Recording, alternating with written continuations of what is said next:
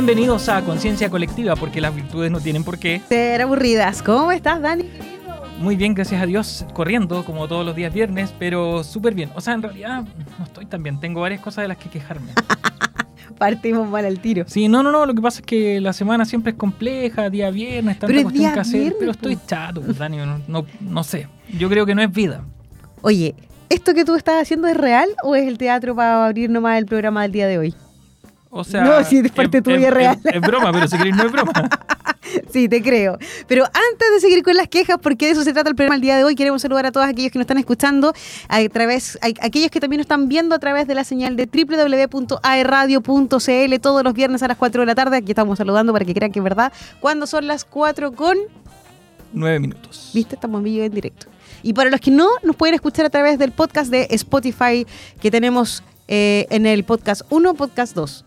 Sí, bueno, tienen que buscarnos en eh, Spotify como AE Radio y ahí buscan el programa Conciencia Colectiva dentro de toda la parrilla programática que hay. Ahí estamos nosotros. Bueno, y si le quiero más fácil, además, entra a www.aerradio.cl y pincha donde dice conciencia colectiva, foto donde está, no está Dani, o Foto donde no estoy yo. donde no está el Dani, pero sí está el, el Iván y salgo yo. Claro. Pero ya viene tu foto. Y automáticamente ahí usted pinta los podcasts y puede escuchar este programa y todos los anteriores eh, de las temporadas pasadas. Oye, hoy día el Dani partió quejándose, pero yo quiero agradecer. Mm, ya. Sí, yo agradezco y a la vez tú te quejas.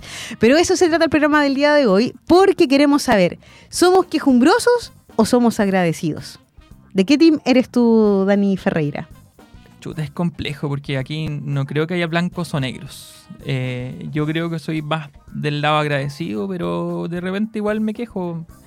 Considero que de algún modo eh, el exteriorizar aquello que te pasa tampoco es tan negativo. Yo Entonces, creo que, eh, bueno, soy repente agradecido, pero sí. me quejo.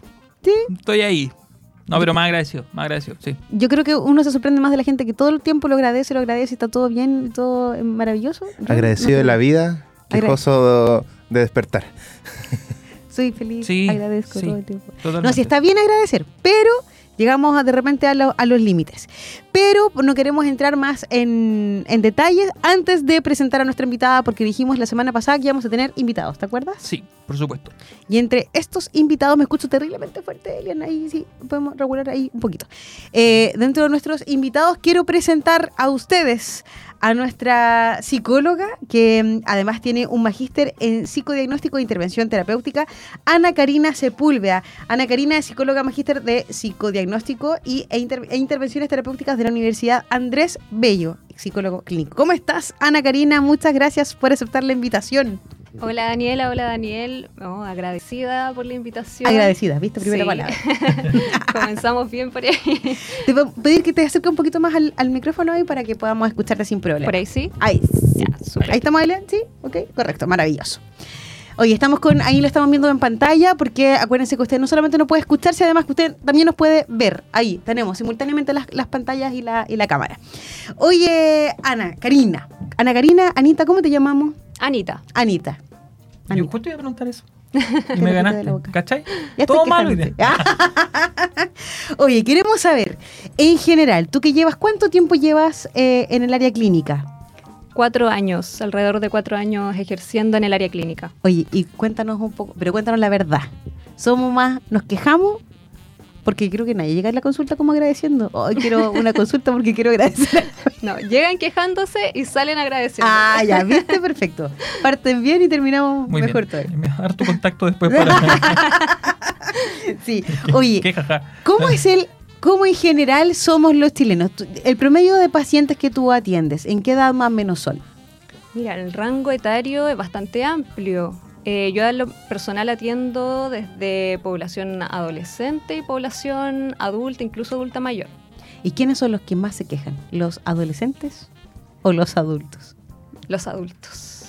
Ay, me puedo atrever a dar un rango. Desde los 30 años en Yo adelante. creo que de los 35 Ahí me salvé. para Ah. adelante se hace más difícil. Ah, ¿te, te te salvaste? No, Ah, no, no creo. estoy. No. Pero quiero agradecer a la vida mis 38 años maravillosos que tengo. Sí. Pero, ah, pero ¿es ese rango más o menos? ¿O de ahí para arriba? Mira, yo diría que desde los 25 años en, en adelante. Qué tremendo. Cuando ya comenzamos a ser un poco más conscientes tal vez de lo que nos pasa, comenzamos también a identificar algunos factores que no, nos pueden espérate, estar me generando perdí. malestar. 25 años de que reconocemos que nos empezamos a quejar así todos los días. O sea, yo no sé si es quejar. o llevamos 25 años quejándonos. que también puede ser.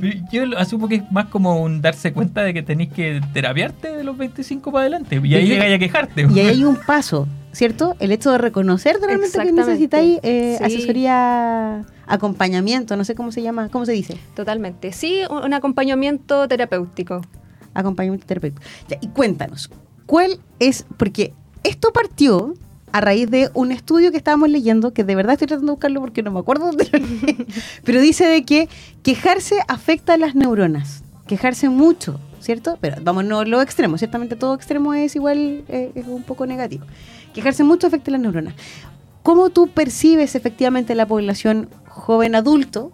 Esta, esta queja es un malestar constante, es algo que es pasajero o que de verdad a raíz de cómo va la vida hoy día se hace más permanente y duradero en, en el día a día de todos los pacientes o de, tu- de la mayoría de tus pacientes. Sí, mira, es interesante el fenómeno de la queja porque eh, en el fondo tiene que ver con algo más bien cultural, con el cómo también nos relacionamos, el cómo percibimos también nuestro entorno, nuestra realidad.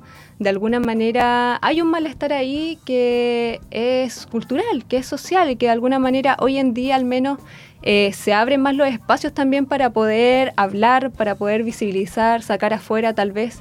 Eh, no quiero decir que tal vez este malestar sea eh, ahora, estos últimos tiempos, sino que tal vez tiene que ver con situaciones que eh, vienen ocurriendo permanentemente a nivel social y que en el fondo em, hoy en día tal vez están los espacios tal vez para poder hablar, desahogarse. Tal vez antes no se hacía tanto eso. Tal vez uno antes se guardaba más las cosas, no, no exteriorizaba lo que, lo que me pasaba o tal vez estaba mucho esa mentalidad de, vivir solo lo que me pasa, como esto de, ser fuerte, yo puedo con todo, tal vez estaba mucho esa mentalidad y hoy en día tal vez está eh, tal vez más concientizado la necesidad de hablar, de exteriorizar también lo que nos pasa. Entonces tal vez ahí también aparece también la queja, que en cierto sentido, como, como Daniel bien decía, tiene también su factor positivo, esto de, de exteriorizar, poder desahogarme, es una vía también de, de desahogo, es un recurso que puedo utilizar, pero ya cuando se hace permanente, eh, cuando es todos los días o recurrente, cuando se hace el único recurso que utilizo para lidiar con lo que me pasa, ya ahí está generando un problema. O sea, sería como más que. Como, como dividirlo en dos, ¿cierto? Una actitud positiva y una actitud que tiende a ser más negativa. po, Porque es cierto, hay días que nosotros no tenemos un buen día y, y puede que nos quejemos más y que andemos más negativos ante la vida. De hecho, creo que la Dani nunca, la he visto así, pero. no sé, es cierto. Eh, pero, eh, Pero hay días pero hay también días en que uno anda más negativo, en donde tiende a quejarse más. eh, pero claro, o sea, una persona que se queja siempre. ¿Ustedes conocen gente así? ¿Que se queja? Sí, sí, Sí. pero siempre. po. Sí. Eh, sí, yo creo que todo el mundo se topa con alguien que de repente en la vida se vive quejando y es como que de repente llega a saturar el resto. Claro, exactamente. Ah, ¿Eso agotan? Agotan.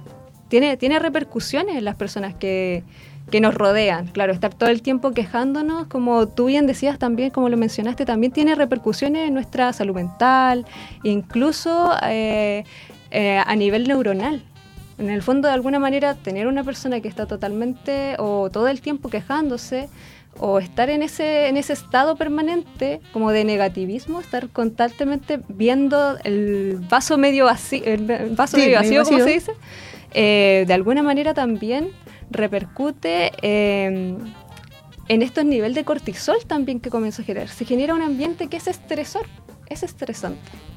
Oye, y eh, una cosa, porque estamos hablando de la salud mental, ¿cierto? Que el quejarse constantemente o de forma permanente, eso que llega, pens- yo creo que todo el mundo, cuando alguien dice, ¿hay alguien que se viva quejando? Sí, yo conozco varios. Y no es que ¿Varios, de verdad? no, ¿De no, no, verdad? no, no. No, sí, conozco varios. Conozco varios, debo decirlo. Pero eso se manifiesta también en el nivel físico. Porque una cosa es el salud mental, pregunto yo, ¿se manifiesta también en lo físico? Por supuesto, por supuesto que sí. ¿Cómo se llama eso cuando empieza a Somatizar. somatizar? Exactamente, sí. Eh, todo lo que ocurre de alguna manera a nivel salud mental en nuestra mente repercute en, nuestro físico. De alguna manera, o muchas veces tendemos como a separar mente-cuerpo, pero de alguna manera somos un todo, está, está todo unido, está todo conectado y de alguna manera nuestro cuerpo habla. Habla y expresa y manifiesta todo eso que está ocurriendo también internamente. Entonces, claramente afecta a nivel físico también. O sea, también se queja. El cuerpo. Sí. Sí, po. Afecta incluso hasta en la postura, eh, esa comunicación no verbal, incluso hasta cómo yo llego, o sea, nosotros vemos a una persona e inmediatamente podemos identificar eh, si está bien o está mal. No, a esta persona algo le pasa. Sin hablar con, esa persona, no solamente Sí, con observar sí. a esa persona, incluso eh, esos gestos, la postura, eh, incluso la tensión, incluso como te decía, a nivel neuronal también afecta mucho. O sea, a nivel neuronal te refieres a que muchas veces estas conexiones cerebrales que nosotros hacemos y, y el tema de la concentración, quizá eh, de poder adquirir nuevos conocimientos a ese nivel. Exactamente. El O sea- tener eh, un factor que es estresante todo el tiempo, de alguna manera, no permite eh, salirme de ese foco.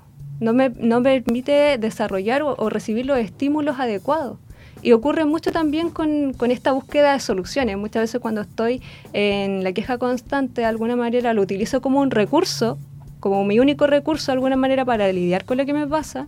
Eso me dificulta tal vez eh, observar posibles soluciones. Entonces de alguna manera quedo como atrapado. Ahí quiero, quiero hacer un, un alcance. Por ejemplo, porque existe futuro. Tenemos esper- ¿Tienen esperanza? Ay, yo me, resto como del grupo Los Quejosos. Es que Pero- es cierta opción. Pero ¿hay alguna luz de esperanza? ¿Podemos salir de este estado permanente de quejarnos? eh, en alguna instancia. Y ahora, otra cosa, el hecho porque estamos hablando de tipo de enfermedades, ¿cierto? Somatizar la enfermedad. Y muchas enfermedades a lo mejor vienen a causa de eh, este tipo de... Yo, yo recuerdo a alguien que de verdad se quejaba mucho y estaba todo el tiempo enfermo, enfermo, enfermo como, o tema de enfermedad respiratorio, que, eh, no sé, pues, de enfermedades en general, vivía con dolor de cabeza, cosas, el estómago, colon, para que te digo.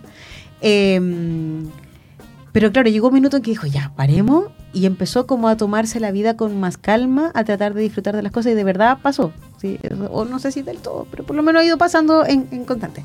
Pero ahora, esto se asocia mucho al tema, por ejemplo, con la depresión. Podemos decir que una persona que está constantemente quejándose puede ser que esté en un perman- o esté en un estado de depresión que no se haya dado cuenta, que tenga rasgos depresivos. que tenga rasgos depresivos. Sí. Eh, mira, puede ser, pero la verdad es que al menos la, la depresión es multifactorial, pueden ocurrir múltiples factores.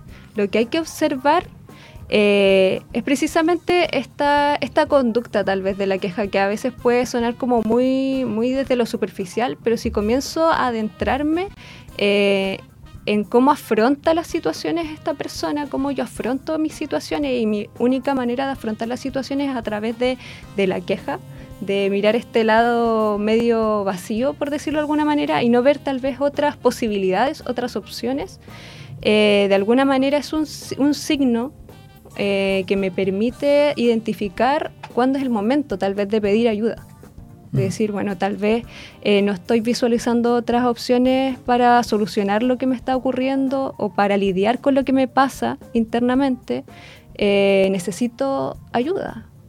Entonces, eso, ese, ese factor de la queja tal vez también puede ser un indicativo de que es momento tal vez de, de solicitar ayuda, de hablarlo con alguien, dejarme acompañar.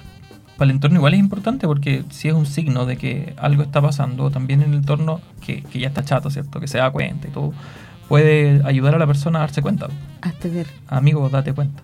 ¿cierto? Hazte ver. Hazte ver. Sí. No, pero, pero en buena, ¿cierto? Que alguien se te acerque y te diga, oye, ¿sabes qué? Igual como que siento que algo pasa porque te estás quejando mucho y eso te está afectando, se te está notando. De repente una conversación honesta puede ayudar a una persona que vea que quizás hay un problema de fondo. Eh, eh, y yo creo que va más allá de decirle, oye, piensa positivo. Claro. ¿Por qué estáis tan mal? Tenéis que estar bien. No, no, no creo que vaya por ahí.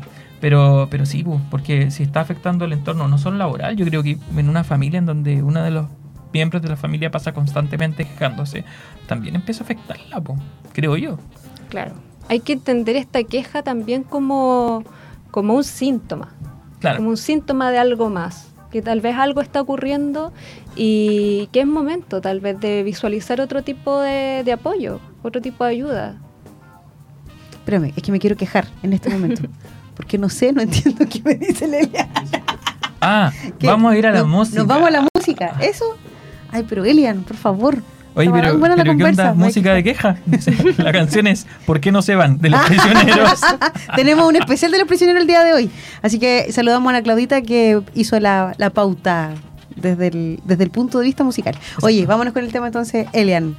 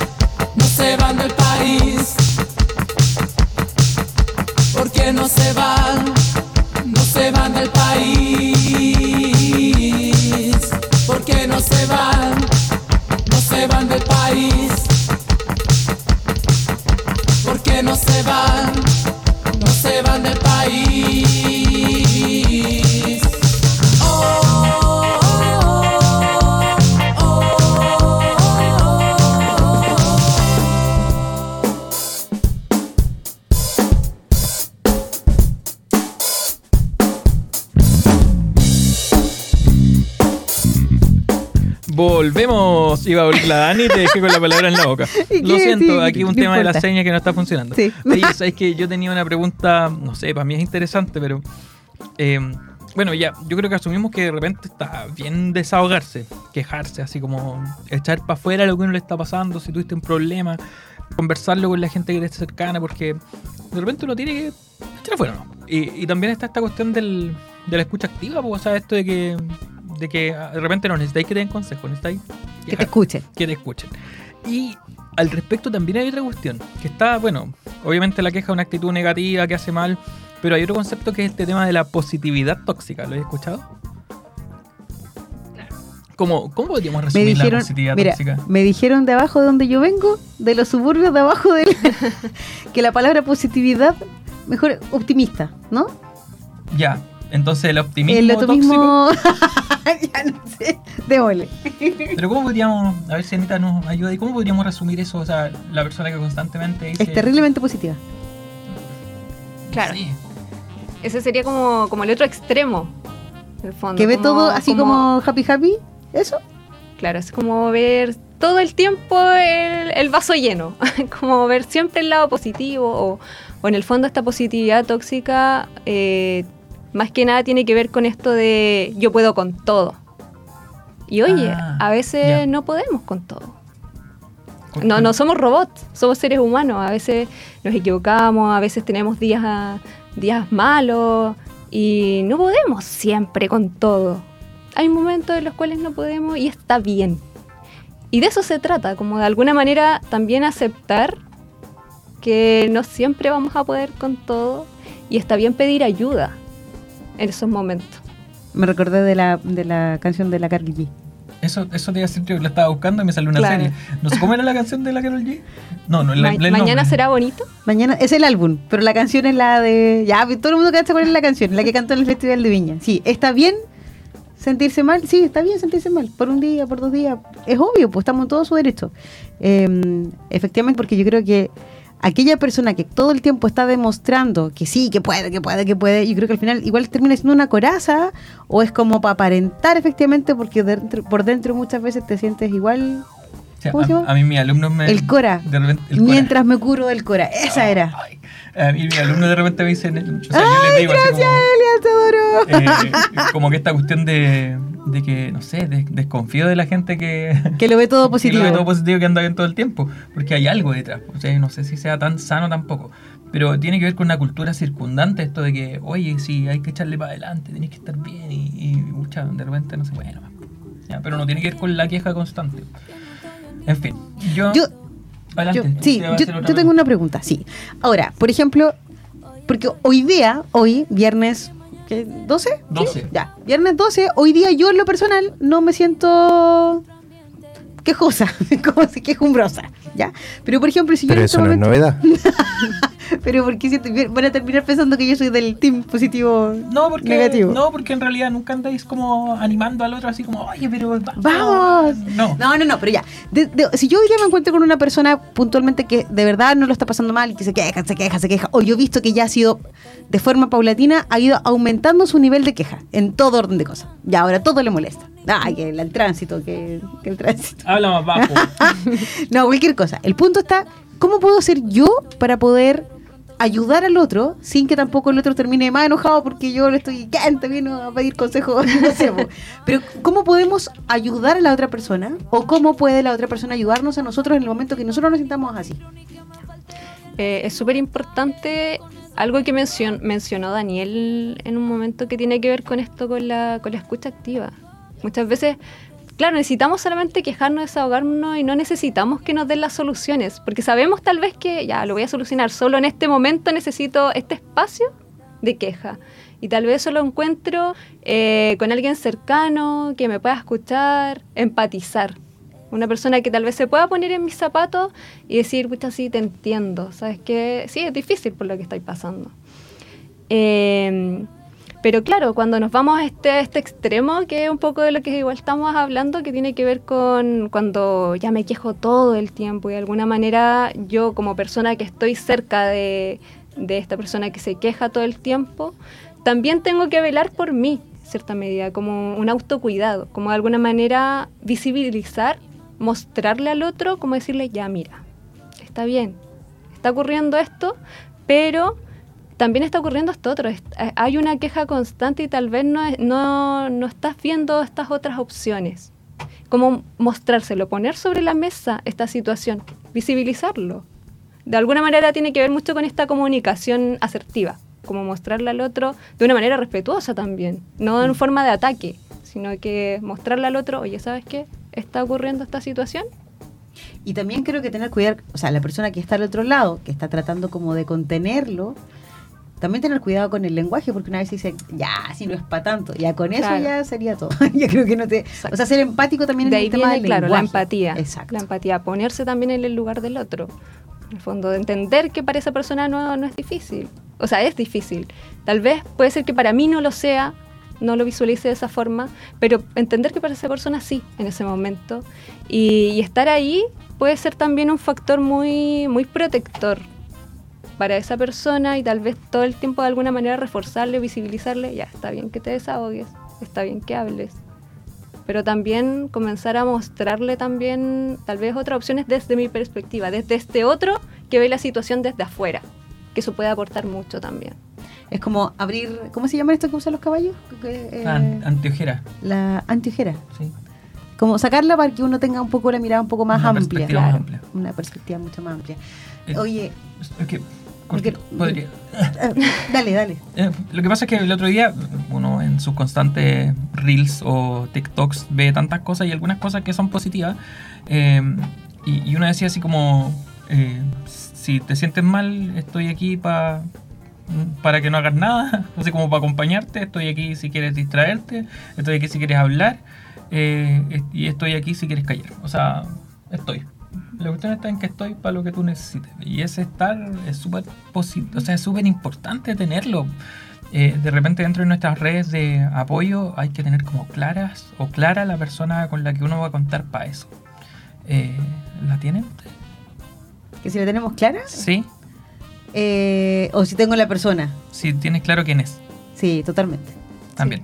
Sí, sí, es Sí. súper importante tener identificadas a esas personas que son mi red de apoyo. en Sí. el fondo. Y que sirven para el desahogo. A veces, yo creo que sí, es más oreja el pobre. Sí. Sí. Bueno, te- yo tengo algo más que decir, pero lamentablemente. ¿Te vas a quejar? No, no. Te voy a obligar No, a quejarte hoy día. Pero sí, oye, queremos, Anita, queremos dejarte la invitación para que puedas acompañarnos en otro programa también, si te parece y tus tiempos también lo, lo permiten. Eh, no sé si el próximo, pero vamos a agendar contigo una nueva visita porque yo creo que es interesante de repente hablar también del cuidado de la salud mental y no solamente del tema de lo que es la queja, sino un montón de otros temas que eh, están hoy día en la palestra y que son creo que importantes también de abordar como programa y además desde el lado mismo de las virtudes que son los que abordamos nosotros. Sí, de hecho en nuestro programa el tema, un tema bien recurrente es el tema de la salud mental. Eh, se ha dado con distintos temas y honestamente es cier- cierto que las virtudes nos ayudan. Las virtudes son eh, una herramienta importante, pero también necesitamos de otros apoyos. Dentro de esos, de esos otros apoyos hay que aprender a identificar las personas y las instituciones, eh, los especialistas que nos pueden ayudar. Así que te agradecemos un montón y obviamente que queremos que vuelvas. Sí. Ay, muchas gracias. Yo Queremos totalmente todos. agradecida también de esta experiencia. Eh, agradecida con ustedes, Daniela, Daniel, con el equipo. Eh, también porque ab- abren estos espacios, estos espacios de conversación que son tan necesarios. Oye, y te agradecemos y te invitamos también a ti a que puedas escucharte, reescucharnos en este programa que está además en www.aerradio.cl. Eh, nos puede escuchar todos los días viernes a las 4 de la tarde y además, si no nos pilla, puede buscarnos en podcast a través de Spotify o iTunes. ¿Lo dije bien? iTunes. iTunes. ¿Cierto? Sí. Oye, vamos a agradecer a Anita en este momento por habernos acompañado. Elian, cuéntame, ¿nos vamos con otro tema en este Sí, instancia? nos vamos con otro tema de los prisioneros. ¿Cuál? Nos vamos, nunca quedas mal con nadie. Gracias. No era para ti, por Ah, ya, perfecto. No era nada personal.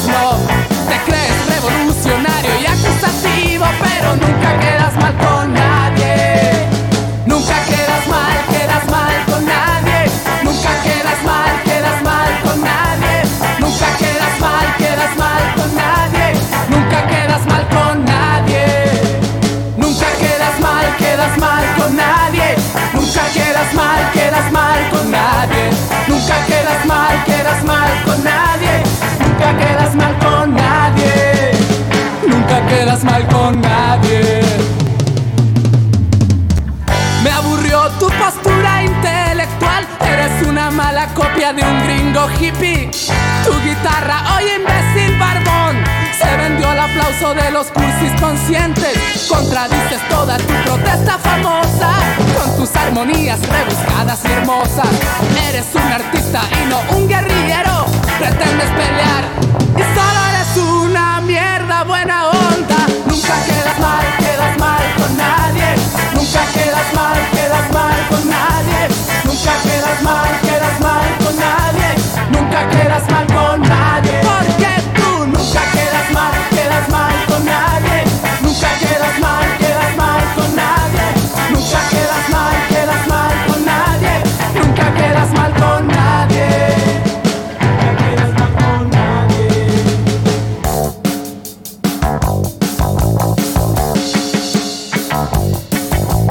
Cómete tu miedo a la bomba de neutrones. Quédate tu poesía tus razones. Córtala con la selva de cemento. No aguanto tus artísticos lamentos. Tu bolsito y tu poncho artesanal.